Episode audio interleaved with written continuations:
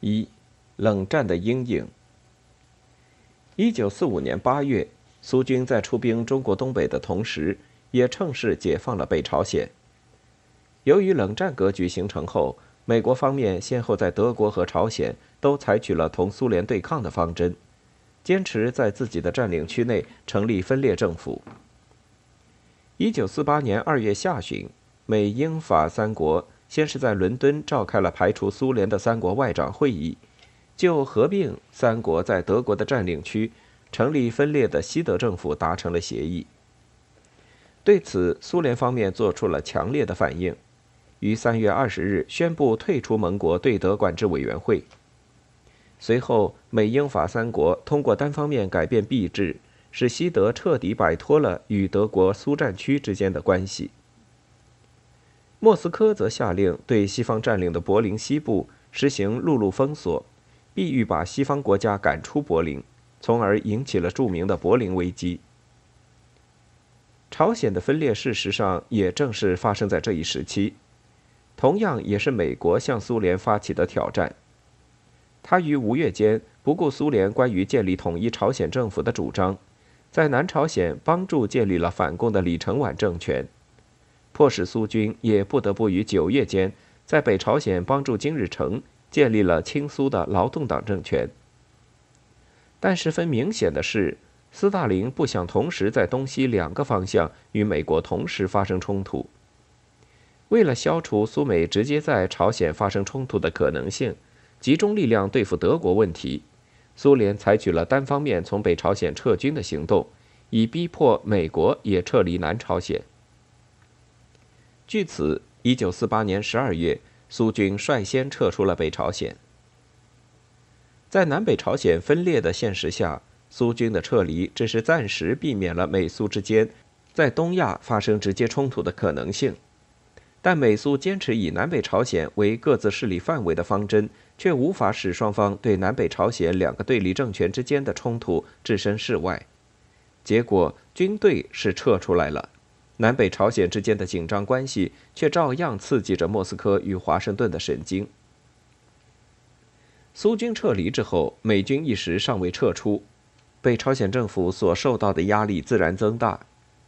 金日成政府在一九四八年十二月和一九四九年一月两度向苏联方面要求缔结朝苏友好互助条约和提供武器援助。然而，在柏林危机难以解决、苏联与美国等西方国家对抗加剧的情况下，斯大林不想进一步在东亚刺激美国人。何况这样做反而可能促使美国也把他同南朝鲜的关系同盟化。这无论如何不是斯大林希望见到的。因此，他不仅没有同意与北朝鲜缔结互助条约，而且对给金日成的武器类别也进行了限制。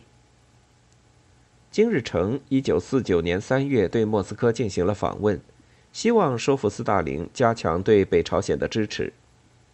但在三月五日与斯大林的会谈中，斯大林对此没有做任何承诺。但是四月中旬，金日成从莫斯科回国不久，莫斯科就从朝鲜人那里得到情报说，美军准备在五月全部撤出南朝鲜。而李承晚打算在美军撤出之后，于六月对北朝鲜发动一次大规模进攻，争取两个月结束战斗。斯大林这时正在为解除柏林危机，向美、英、法等国寻求妥协的办法。如果北朝鲜缺少作战经验的三个步兵师不能有效地做出抵抗，以致丢掉北朝鲜，苏联的损失就更大。为此，他迅速批准了帮助北朝鲜组建机械化兵团。航空兵师及其他炮兵部队的计划。与此同时，他明确建议金日成向正在胜利进军中的中国共产党人寻求兵源上的帮助，因为如果能够设法说服毛泽东同意将中国人民解放军中有战斗力的朝鲜族官兵编入北朝鲜人民军部队，势必会大大加强北朝鲜军队的作战能力。根据莫斯科的提议。金日成很快就派劳动党中央委员、人民军政治部主任金一作为特使，于五月上旬秘密访问了刚刚成为中共中央所在地的北平，向毛泽东说明了北朝鲜面临的严重局势，并转交了金日成给毛泽东的求援信。毛泽东很同意金日成的担心，他承认北朝鲜与南朝鲜之间随时可能发生军事冲突，但毛泽东强调没有必要为此担心，苏联和中国都站在你们一边，一旦情况需要，我们可以给你们悄悄地增派中国士兵去，都是黑头发，谁也分不清。但他还是劝告朝鲜同志不要向南朝鲜发动进攻，主张等待更有利的形势。说，因为中共军队主力均已南下，一旦美国干涉，不可能迅速的、有力的给予支持。金一此行的最大收获是得到了中共领导人关于在北朝鲜受到进攻时将给予实际援助的具体保证，而毛泽东也很爽快地同意把中国人民解放军中的三个朝鲜族师及其装备统统移交给北朝鲜，并明确表示。不妨在东北地区的两个朝鲜族师，即在长春的以李德山为师长的一六四师，和在沈阳的以方虎山为师长的一六六师，随时可以编入北朝鲜人民军。另一个师等到战斗告一段落，也可以交给北朝鲜。很明显，冷战后的美苏对抗是造成朝鲜半岛分裂、形成东亚新的战争策源地的一个关键性因素。而苏联在柏林危机问题上的极端被动，